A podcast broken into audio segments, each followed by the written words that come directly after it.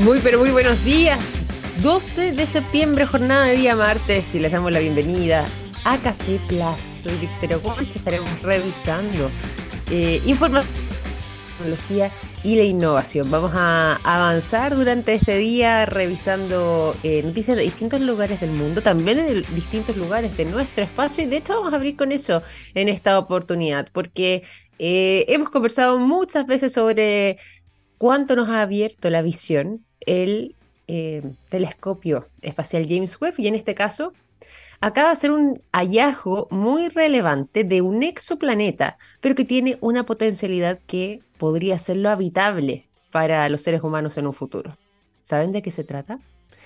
Estamos hablando, lógicamente, ¿cierto? Si yo les digo esta posibilidad de vida en otros planetas, se relaciona con el agua, exactamente. Presencia de CO2 en un exoplaneta entonces es lo que habría encontrado eh, este observatorio, perdón, este telescopio espacial que eh, pudo entregar también algunos detalles de cómo es este exoplaneta. Se trata de un planeta, decimos exoplaneta porque está fuera de nuestro sistema solar, pero que tiene em, un tamaño que es ocho veces más grande que el nuestro.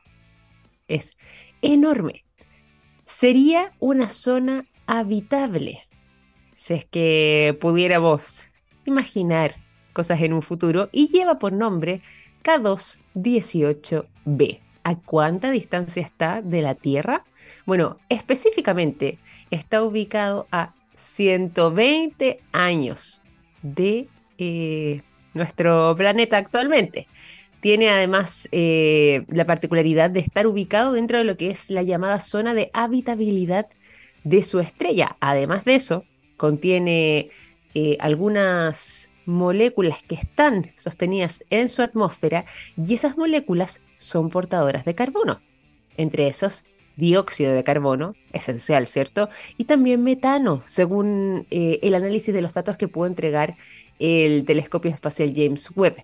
Y sumado a todo lo anterior, como decíamos antes, eh, se trataría de un exoplaneta de tipo I-100, es decir, potencial para mm, tener una atmósfera rica en hidrógeno y además de todo eso, la superficie actualmente estaría cubierta de océanos de agua. Por eso le decimos High como eh, similar al sonido de océano en inglés, ¿cierto? Muy parecido. Bueno, en este caso estaría toda su superficie todavía cubierta de eh, agua, sería un verdadero océano.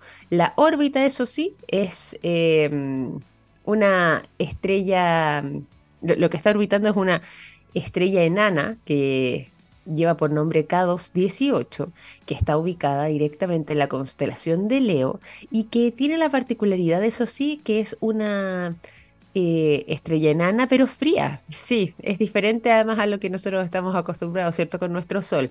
Los exoplanetas además tienen eh, tamaños que eh, pueden alcanzar dimensiones parecidas al nuestro, pero también al de Neptuno. Y no se parecen, eso sí, a nuestro sistema solar. Si es que nosotros tratamos de imaginar lugares habitables, rara vez vamos a encontrar algo que realmente se asemeje a la Tierra. No hemos encontrado ningún planeta ni exoplaneta que tenga estas características, pero de todas formas sí nos sorprendemos amablemente cuando podemos hacer este tipo de hallazgo, en este caso la presencia de CO2. Este hallazgo en particular y eh, esta observación tan destacada con la entrega de datos tan importantes puede mm, volver a poner en relevancia lo que son distintos entornos habitables en la búsqueda de vida de otros lugares. Y ahí está lo más interesante de este eh, de esta observación, porque muchas veces nosotros fantaseamos con si viviéramos en otras latitudes, ¿cierto?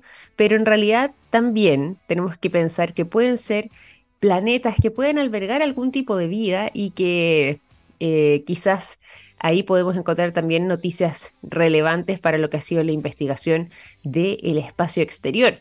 Y esa posibilidad es la que algunos eh, astrónomos celebran con mayor fuerza porque podrían tener la potencialidad estos planetas y estos mundos, de generar entornos prometedores dentro de lo que es la búsqueda de pruebas de vida en otras latitudes. Así que ahí los dejo con esta información que ya está dando la vuelta al mundo, esta nueva observación y además la entrega de datos tan contundente que hizo el James Webb de este planeta, exoplaneta, ¿cierto? Porque está hacia las afueras de nuestro sistema solar y que tiene un tamaño ocho veces mayor que el de la Tierra, pero está cubierto en toda su superficie por océanos de agua. Potencialidades de vida puede tener, sí, hay que saber eh, e investigar un poco más.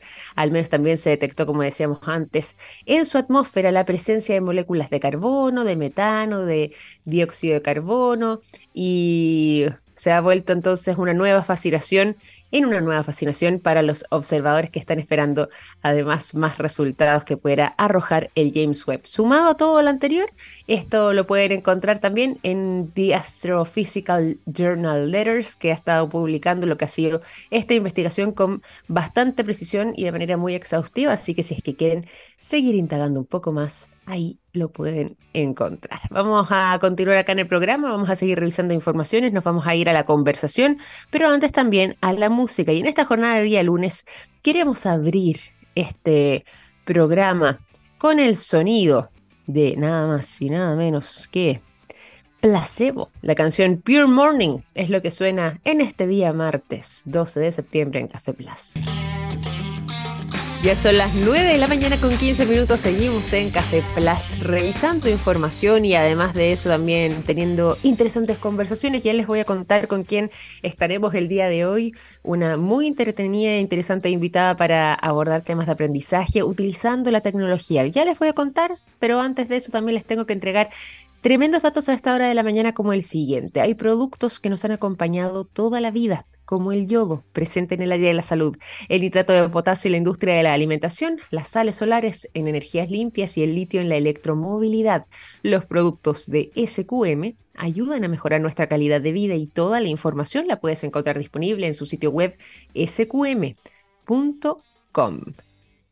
Y ahora sí, nos vamos directo hacia lo que es la transformación del aprendizaje y ahora incorporando las tecnologías de buena manera. Hay una mm, eh, muestra de historias que queremos abordar y que lleva por nombre Antología. Es una serie que muestra cómo es que fue mm, o más bien, ¿cómo es que fue? ¿Cómo es que se está construyendo el futuro de América Latina por medio de, como decíamos antes, la tecnología, pero teniendo también en protagonista a la educación. Por lo mismo vamos a conversar durante esta mañana con nuestra invitada. Hoy nos acompaña la Regional Head of Marketing para Latin American and Caribbean en Anthology. Está junto a nosotros Ana María Beleño. ¿Cómo estás, Ana María? Buenos días. Bienvenida a Café Plus.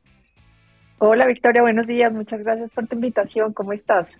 Muy bien, muchas gracias. Qué bueno que hayas podido recibir nuestra invitación. Acá estábamos eh, tirando solamente unas pinceladas dentro de lo que va a ser esta conversación sobre los temas que vamos a estar abordando y ante todo dentro de lo que es el trabajo que ustedes también han estado realizando con esta muestra, estas 12 historias, eh, con entrevistas a expertos en 12 ciudades de la región y que se viene muy interesante, ¿ah? eh, con muchísimo para abordar, eh, sobre todo lo que tiene que ver la visión de futuro para eh, Latinoamérica. Antes de que nos vayamos de lleno a lo que es ese camino y por supuesto las novedades que tenemos para contar, te quiero preguntar por Anthology.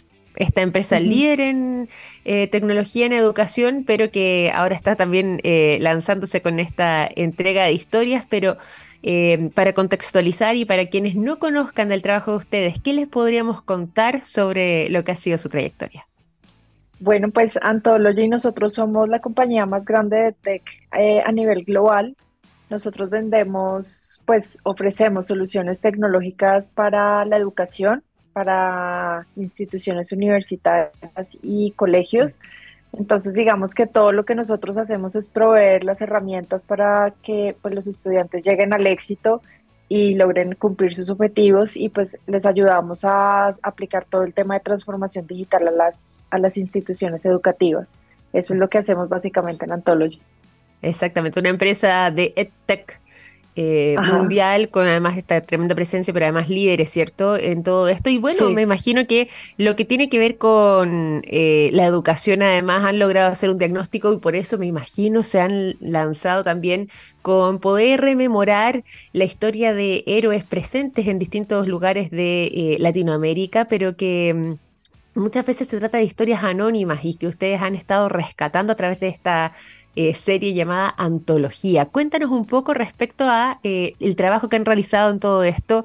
¿Cuáles son las historias que se van a estar abordando y cuál fue el despliegue? Porque hablamos de 12 ciudades, pero ¿qué ciudades de la región son? Así es. Pues mira, Antología nace de querer contar y hacerle un tributo a los héroes anónimos de la educación. Y digamos que tenemos muchos héroes que son visibles, que pueden ser como, por ejemplo, los profesores, pero hay héroes detrás de la educación que hacen posible que la educación suceda. Y, y, estos héroes que quisimos entrevistar son personas de las áreas de admisiones, que son las que hacen posibles que tú encuentres el pensum académico, llegues a tu clase y tengas todo organizado, puedas asistir a tu clase ya sea virtual o presencial. Eh, el área de marketing, el área de finanzas. Entonces quisimos entrevistar personas dentro de las instituciones que tienen esos roles que hacen pues que el estudiante tenga una excelente experiencia estudiantil. Entonces quisimos rendirles como un tributo a ellos, conocer un poco cuáles son las dificultades, los retos que ellos se están encontrando y cómo están logrando superarlos, porque eso sirve de como de espejo para otras instituciones y que puedan replicar como esas mejores prácticas. Entonces nos fuimos eh, desde Puerto Rico hasta Argentina, eh, recorrimos toda Latinoamérica encontrando las mejores historias que pudiéramos contar, entrevistamos alrededor de 56 personas eh, en total. y pues antología, la idea vamos a tener cinco capítulos, va a ser lanzado uno mensual ya lanzamos el primero que se llama La Brecha. Perfecto. Y la brecha es la brecha de la educación en Latinoamérica. Entonces, brecha social, brecha económica, brecha de salud, todas las brechas que podamos contemplar y que puedan llegar a afectar el tema de, implementación de educación en, Latinoamérica. Y el segundo capítulo ya está por salir, esperamos que ya salga la próxima semana al, aire y claramente les estaremos contando. Ya que además mencionábamos también lo que es la emisión de estos capítulos, podemos eh, contarles desde ya dónde los pueden encontrar, porque yo sé que tienen un despliegue como podcast, pero también con video. ¿Dónde es que se puede seguir esta producción? Entonces, en www.anthology.com, que es nuestro website oficial, eh, cuando se selecciona la parte de Latinoamérica y el Caribe, te, redirecciona a, a una landing page donde tenemos tanto el video, como el podcast. Y lo que mencionas es súper chévere porque digamos que los videos tienen una duración entre 5 y 10 minutos, pero en el podcast profundizamos más todavía en las historias. Entonces son podcasts de alrededor de 20 minutos interesantísimos, con una sonorización espectacular. Eh, parte de la producción, tanto de video como del podcast, fue con eh, documentalistas especializados en esto. Eh, hicimos música original con músicos representativos de la región. Mm. Entonces ha sido un proyecto súper, súper bonito en términos de creatividad, pero también de llegar y contar esas historias y hacerle ese reconocimiento a esos héroes anónimos que, que nos encontramos Totalmente. Héroes anónimos que están presentes, ¿cierto? Eh, en toda la región, con este despliegue además, donde ustedes han recopilado historias desde Puerto Rico hasta Argentina, 12 ciudades distintas de eh, nuestro continente. ¿Y qué fue lo que se pudieron encontrar? Tú mencionabas recién eh, que había sido interesante poder escuchar lo que tiene que ver con los relatos, pero también con los desafíos y obstáculos que han logrado observar los entrevistados y, bueno, por supuesto, quienes han sido reconocidos dentro de esta serie, en lo que tiene que ver con eh, la incorporación, ¿cierto? O la transformación de eh, la educación a través de la tecnología. ¿De qué tipo de desafíos estamos eh, hablando y si es que finalmente son los mismos desafíos para todos o si es que va variando también, dependiendo el lugar o la ciudad que hayan observado junto a sus protagonistas? Pues la verdad son puntos comunes, o sea, en el momento que uno comienza a entrevistar personas de diferentes países, se encuentra que hay puntos comunes, o sea, uno de ellos es, el acceso a la educación por la, a través de la tecnología, que digamos se está afectando toda la región. Eh, cómo pueden llegar los estudiantes a, la educación eh, de manera híbrida, por ejemplo, ahora con este nuevo modelo que tenemos después de la pandemia. Entonces, digamos que ese es un punto en común, el tema económico es un punto común, o sea, la brecha, la verdad, en la educación, o sea, sí nos estamos encontrando que es muy similar em, como esos retos que se están encontrando a nivel regional. Mira, eso es importante además para destacar porque de repente quizás en la antigüedad, eh, cuando no teníamos la incorporación de las tecnologías tal como las tenemos ahora, sobre todo en el área de la educación, quizás tenían que ver con otro tipo de diferencias, diferencias incluso geográficas, de acceso, con diferencias de mirada, incluso quizás los temas que se abordan, pero eh, me sorprende eh, el hecho de que sean un diagnóstico parecido a lo largo de toda la región, lo que da cuenta además de la conectividad eh, que existe entre todos y por supuesto además este mundo un poco más globalizado donde eh, este tipo de temas también comienzan a encontrarse más allá del país donde uno se encuentre, la ciudad donde uno habita termina eh, convergiendo más o menos en lo mismo. Bueno, cuéntanos ahí un poco también dentro de lo que sí tenemos como fortalezas y sobre todo tú que eh, debido a tu cargo conoces bien también lo que es la realidad de eh, América Latina y el Caribe en lo que tiene que ver con la educación y la incorporación de la tecnología. ¿Cuáles son nuestros puntos fuertes? ¿En qué hemos avanzado positivamente? ¿Cómo hemos crecido durante este último periodo? Pues precisamente es el hecho de involucrar la tecnología para, mm. para ampliar el, tema de accesibilidad. Claro, o sea, ya somos conscientes que necesitamos la tecnología, un tema que es pues súper cliché y súper sonado, pero pues la transformación digital. Entonces las universidades han estado retadas y obligadas, mm. después de pandemia ya fue obligado comenzar a implementar a, em, herramientas tecnológicas. Entonces en medio de todo el tema de tener la conciencia y de comenzar a buscar las herramientas para darle facilidad al estudiante para tomar sus cursos y además llevarlos al éxito estudiantil, porque digamos que el tema de deserción es otro, otro tema que aparece súper fuerte en la región y es que inician sus estudios pero no los terminan. Entonces, digamos que la idea de Anthology es poderlos acompañar en todo el ciclo del estudiante hasta que logren culminar. Entonces, yo creo que uno de, los puntos a favor que, que, tenemos es que reconocemos que debemos implementar diferentes soluciones tecnológicas para llevar al éxito estudiantil eh, pues, a ese estudiante y que culmine su carrera. Sí, pues totalmente. ¿Y cómo ha sido también la recepción de los mismos estudiantes eh, dentro de lo que es este trabajo? Porque finalmente ellos terminan siendo eh, los más beneficiados también con estas incorporaciones. ¿Cómo han podido sondear lo que ha pasado también eh, con el impacto que los alumnos han tenido?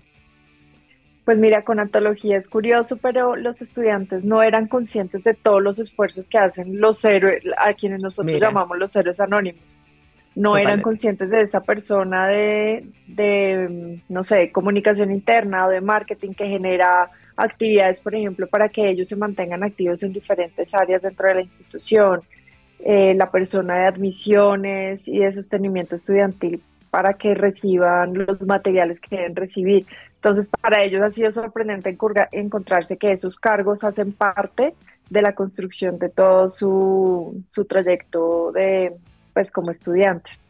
Claro. Claro, me imagino lo que tiene que ver ahí con los esfuerzos. Hablemos un poco también de las historias. Eh, bueno, hay historias también donde Chile ha estado aquí presente, también Chile fue uno de los países seleccionados, ¿cierto?, dentro de lo que es esta eh, muestra de, eh, estos distintos 12 puntos de Latinoamérica. ¿Y cómo fueron las historias que se encontraron acá? ¿Qué tipo de héroes tenemos nosotros? Bueno, tuvimos cinco instituciones de Chile, probablemente tengamos un par más. Eh, nos encontramos con la sorpresa que hay muchas mujeres en estos cargos. Qué bueno. Eh, sí, espectacular. Qué buena, noticia, esto me, estás alegrando con lo que me estás contando. Pero sí, son unas mujeres de una influencia muy alta dentro de las mm. instituciones que nos cuentan sus historias desde cuando eran pequeños eh, y los retos que se encontraron, o sea, muchos de ellos no mm. tenían, digamos, el alcance económico para llegar a estudiar y a través de diferentes mecanismos lograron pagar pues su educación y demás y, y son historias lindas porque finalmente uno se encuentra que están en unos cargos directivos que son, pues influencian bastante todo, todo este proceso académico, entonces yo creo que una de las cosas que yo destacaría de las entrevistas que tuvimos en Chile es que tuvimos muchas mujeres en cargos, en cargos relevantes dentro de las instituciones. Bueno, y una de las cosas que ustedes, más allá del caso chileno y aquí la presencia femenina, que, que, me gusta además que la podamos resaltar y que me alegro mucho que así sea, porque eso ha implicado también acá, al menos en Chile, un tema profundo de discusión, de, eh, de generación de conciencia también ahí para generar mayor visibilización, en fin, así que es un buen diagnóstico para nosotros ese. Eh, más allá de eso, también lo que ustedes apuntan tiene que ver también con el compromiso y como decías tú antes, el cariño, el amor que le ponen eh, estos héroes muchas veces no son reconocidos quizás por los propios alumnos, no tienen conciencia necesariamente de ese trabajo que ellos realizan. Y por supuesto lo que decías tú recién a propósito de estas historias, lo que tiene que ver con la resiliencia eh, para poder avanzar y para poder contribuir a través de la mirada de la educación. En este caso eh, en particular, ¿cómo es que incorporan también esta misma visión dentro de lo que es Anthology? Tú nos decías, bueno, y, y también nosotros los destacamos, son líderes, ¿cierto?, en el mundo EdTech a nivel mundial pero la educación viene muchas veces, bueno, generalmente en realidad para que sea una, una educación efectiva, para que efectivamente sea incorporada, tiene que venir dada también de ese cariño, de ese afecto, de ese amor y ese compromiso. Ustedes mismos como Anthology, ¿de qué manera abordan esa, esa visión? Pues mira, nosotros lo que tratamos de hacer es solucionarle el dolor. Entonces nos mm. encontramos con instituciones que quieren ampliar eh, su cobertura, quieren dar mejores cursos, quieren darle mejor experiencia al estudiante. Entonces, nosotros nos basamos en eso, en el dolor que pueda tener la institución y en cómo puede ayudar, podemos ayudárselo a solucionar eh, de cara a los estudiantes. Y, y, digamos que nosotros estamos muy enfocados en que de verdad el estudiante pueda terminar su carrera profesional porque las tasas de deserción, eh, hace poco salió un reporte de UNESCO con unas tasas de deserción a nivel de Latinoamérica muy altas, mm. muy, muy altas, y sobre todo por ese tema de accesibilidad. Entonces, eso por un lado, y de hecho también, hablando de accesibilidad, tenemos un producto que pues funciona perfecto para, se llama Alay y es para personas que tienen discapacidades auditivas entonces, eh, es una manera de ampliar ese espectro de accesibilidad para estudiantes y que cualquier persona, sin importar la, la condición, pues pueda acceder a y tomar sus cursos como un estudiante sin ninguna discapacidad. Entonces nosotros procuramos eso, hacer un alcance amplio para cualquier tipo de persona con cualquier condición y le damos pues las herramientas a las instituciones para que ellos puedan brindar ese tipo de, de soluciones. Exactamente, y es bueno poder recordarle también a quienes nos acompañan, porque ya son las 9 de la mañana con 31 minutos que estamos conversando durante esta mañana junto a Ana María Beleño, ella es la Regional Head of Marketing para Latinoamérica y el Caribe en Anthology, y eh, nos ha estado contando respecto a no solamente el trabajo que desde Antology han eh, desarrollado en el mundo de eh, la educación la tecnología, ¿cierto? En lo que es esta mirada EdTech, sino que además de eso eh, han estado realizando un trabajo que es muy interesante, que es la recopilación de la historia de héroes anónimos de América Latina que están presentes a lo largo de la región y que ellos han estado incorporando eh, la tecnología de la educación, siendo estos verdaderos héroes, porque muchas veces esa labor no siempre es tan visible, no siempre tenemos tanta conciencia de lo que implica, pero que ha logrado eh, tener un impacto positivo, sobre todo además en los alumnos y en los estudiantes. Uno de los focos importantes que nos menciona además eh, Ana María tiene que ver con el tema de, de, la deserción, evitar que un escenario como ese se siga repitiendo tan fuertemente en América Latina, la deserción en lo que tiene que ver con la educación superior y por supuesto, el poder acercar las nuevas tecnologías a tener una mejor experiencia dentro de la educación y un aprendizaje bastante más efectivo. ¿Dónde es que podemos, eh, volvamos un poco a la serie, ¿te parece? ¿Dónde es que podemos eh, verla, dónde es que podemos, perdón, oírla además? Eh, recordémosles a quienes se van sumando a nuestra sintonía, en qué lugar pueden encontrarla y en qué formatos. Claro que sí, entonces antología la pueden encontrar en www.anthology.com. Seleccionando América y el Caribe les va a mostrar pues donde tenemos el documental. Igual si googlean, así de sencillo, antología documental, eh, les va a salir, les, sí, les va a aparecer y sale la versión video y podcast que los redireccionará a Spotify. Y pues en Spotify también pueden buscarlo directamente como Antología Hablemos sobre Educación. El podcast es precioso. la sonorización es algo que nos tiene eh, fascinados y, la audiencia, pues quienes lo han oído nos han, nos han hecho comentarios espectaculares. Entonces, en el video vemos como un gran recuento de 5 o 7 minutos y en el podcast ya comenzamos a profundizar en las historias de, de cada uno de los héroes que estamos entrevistando. Además que no son pocos héroes, ¿ah? son 56 son eh, personas. Sí, es un listado importante. Con este despliegue mencionábamos las 12 ciudades, pero es un despliegue en 7 países, 12 ciudades, 56 miembros de distintas eh, instituciones de educación superior, desde Puerto Rico hasta Argentina, como nos contabas tú. Así que ha sido un trabajo profundo, e interesante además, y qué bueno que podamos compartir esas historias para que sumemos también más voluntades y podamos seguir eh, haciendo estos cambios importantes en América Latina, la incorporación de la tecnología en uno de lo que debe ser también eh, los pilares de la sociedad como es la educación. Así que Maravilloso trabajo el que han realizado y te quiero agradecer también, Ana María, por habernos acompañado durante esta mañana aquí en Café Plus. No, Victoria, ustedes muchísimas gracias. Gracias por, por ponerle el ojo a este tipo de, proyectos, que, más allá de pensar en un posicionamiento de marca y demás, es hacer la diferencia y mostrar algo que no hemos visto en Latinoamérica y es resaltar el trabajo de estos héroes anónimos detrás de cada institución educativa de la región.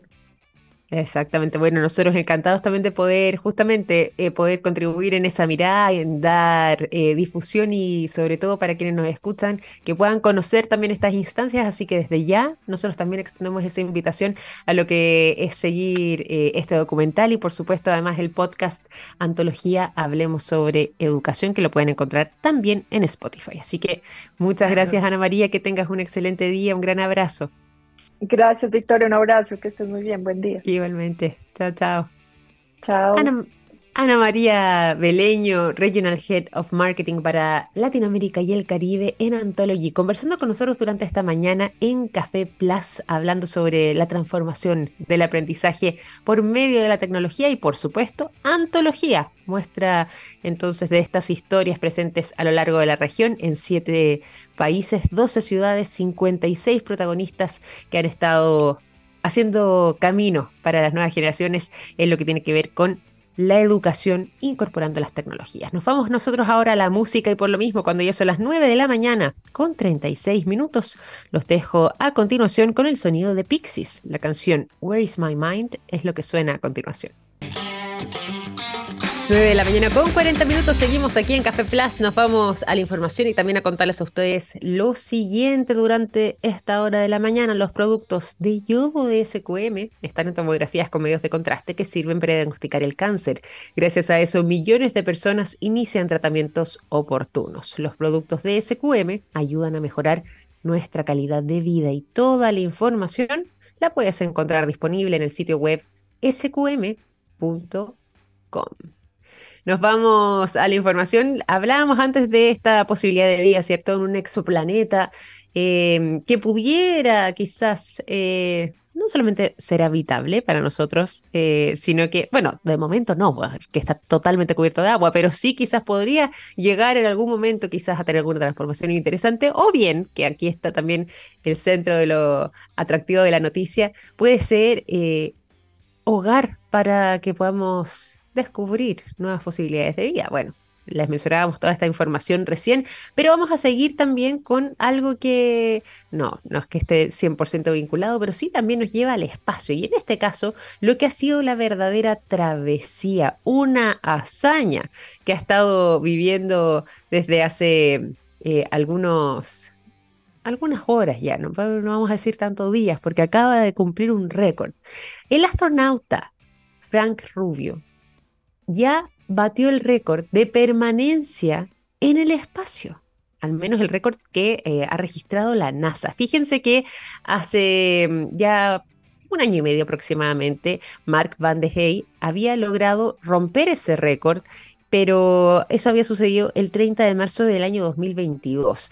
Y ahora, eh, ahora acaba de publicar la NASA información respecto a este astronauta estadounidense, pero de origen salvadoreño, que es Frank Rubio, que ha logrado cruzar aquí eh, una nueva meta dentro de lo que son los récords dentro de la propia institución. Así es, actualmente Rubio ha logrado permanecer en la Estación Espacial Internacional por 355 días consecutivos. Imagínense ustedes, va camino al año este hombre, en el espacio, solo, en la Estación Espacial Internacional, que no digamos que tiene mucho panorama, más allá de maravillarse quizás con la vista, eh, pero no hay mucho más allá que hacer y estando y permaneciendo él solo en ese lugar. Bueno, ha logrado permanecer de momento 355 días consecutivos, que eso es importante, ¿ah? pero aún así no es el ser humano que ha estado más tiempo en el espacio. Y aquí vamos a hacer un poco de historia. Algunos recordarán lo que pasó también con el cosmonauta, en este caso, Valery Polyakov, que logró estar más de un año incluso. 437 días a bordo de la estación Mir. Esto entre los años 1994, pasó cierto el año, y eh, regresó en el año 1995, lo que fue también, por supuesto, noticia a nivel internacional y sigue de momento Valery Polyakov con ese récord, pero ya en segunda instancia estaría que lo está eh, se está acercando y está ahí pisándole los talones como es Frank Rubio, que es un hombre de 47 años, como decíamos antes, estadounidense, eh, pero de origen salvadoreño. Él eh, posiblemente permanezca durante pocos días más en la Estación Espacial Internacional, porque ya se prevé que su retorno a la Tierra podría efectuarse el día 27 de septiembre, tal como lo han programado de parte de la NASA. Así que por el momento va a ser el primer estadounidense eh, en romper este récord y que además eh, haya logrado pasar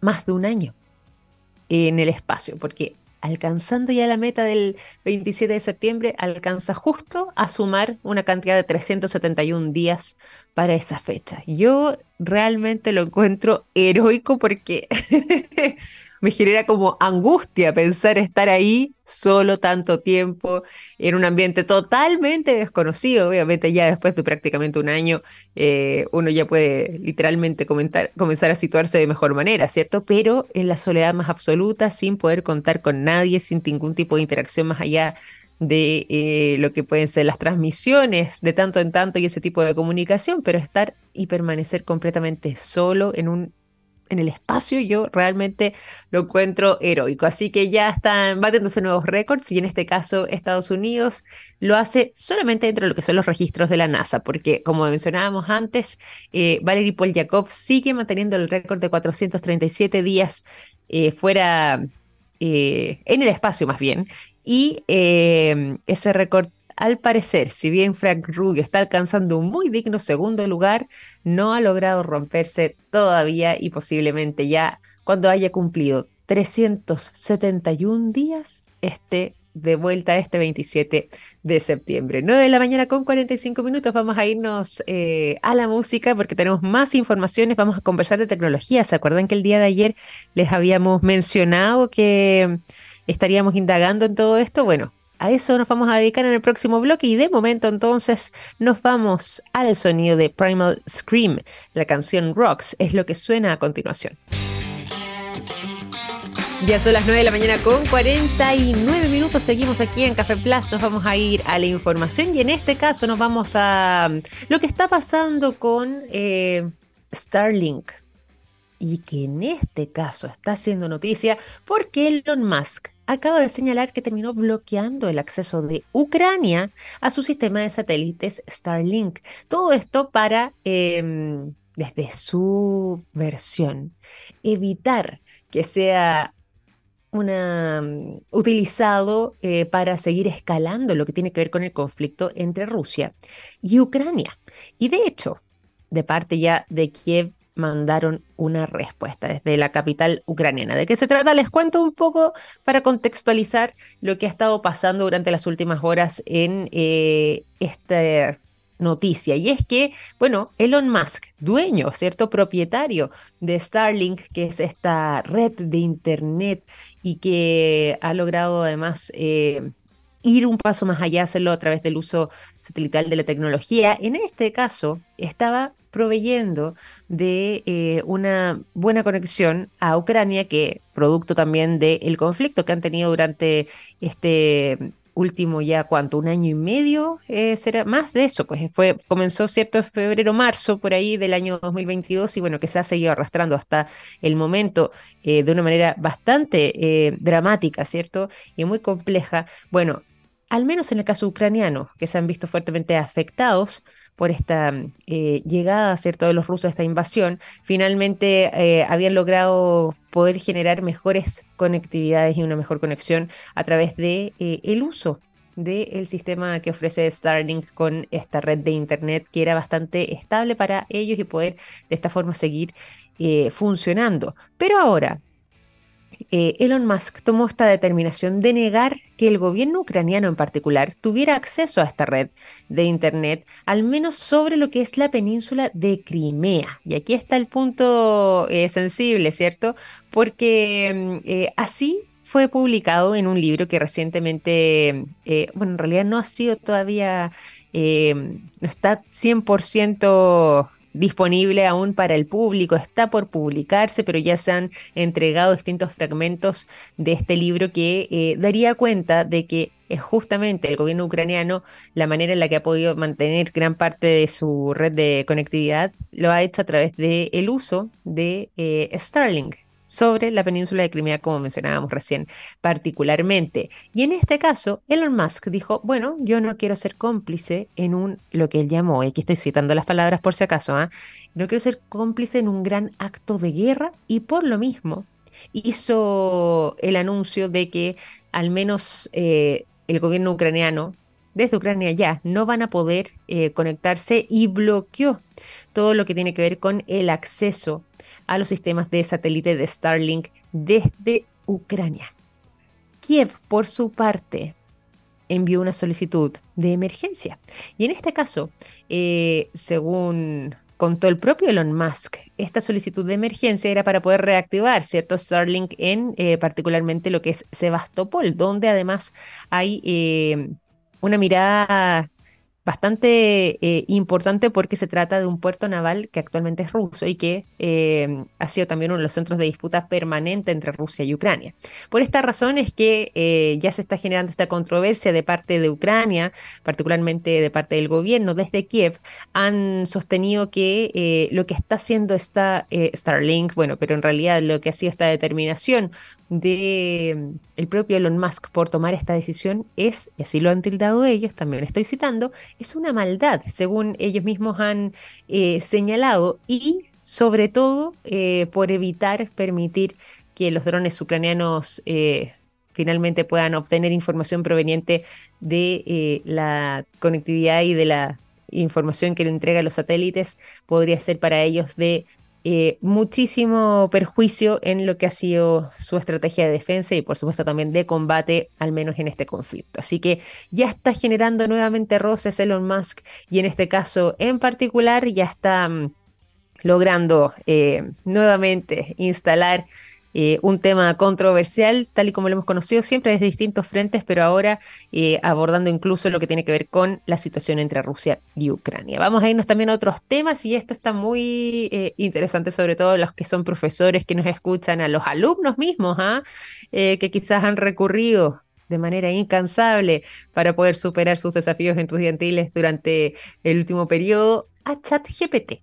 Sí, ChatGPT está haciendo noticia porque dentro de lo que es eh, resolver tareas, hacer ejercicios matemáticos, redactar ciertas respuestas, ensayos, escritos, textos, en fin, generar ideas, poder eh, entregar soluciones a ciertas problemáticas. Bueno, ChatGPT se ha vuelto la estrella, ¿cierto? Y eso yo creo que es indiscutible más allá del rango etario. Hay que ser muy, muy transparentes con eso y más allá de la condición en la que se encuentra esa persona, si es estudiando, si es dueña de casa, si es empresario o empresaria, si es que eh, necesita hacer una receta, si es que necesita una respuesta, un cálculo matemático, resolver algún problema, en fin, ChatGPT, la estrella, ¿cierto? En eh, cualquier tipo de frente, haciéndolas todas últimamente. Pero se ha vuelto tan popular y tan masivo que ya se acaba de entregar un dato muy interesante. Recordarán ustedes, eh, al menos yo en mi generación ya existía y se utilizaba bastante el Rincón del Vago,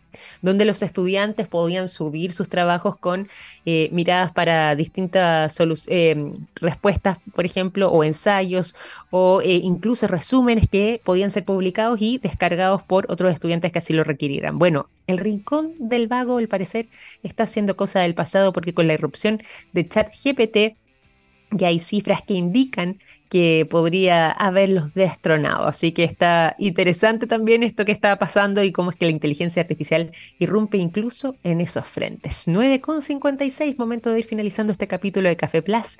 Nos vamos, eh, pero dejándoles una invitación ya es a seguir en sintonía porque ya comienza la ciencia del futuro. Cuídense mucho, nos reencontramos mañana, que estén muy bien. Chao, chao.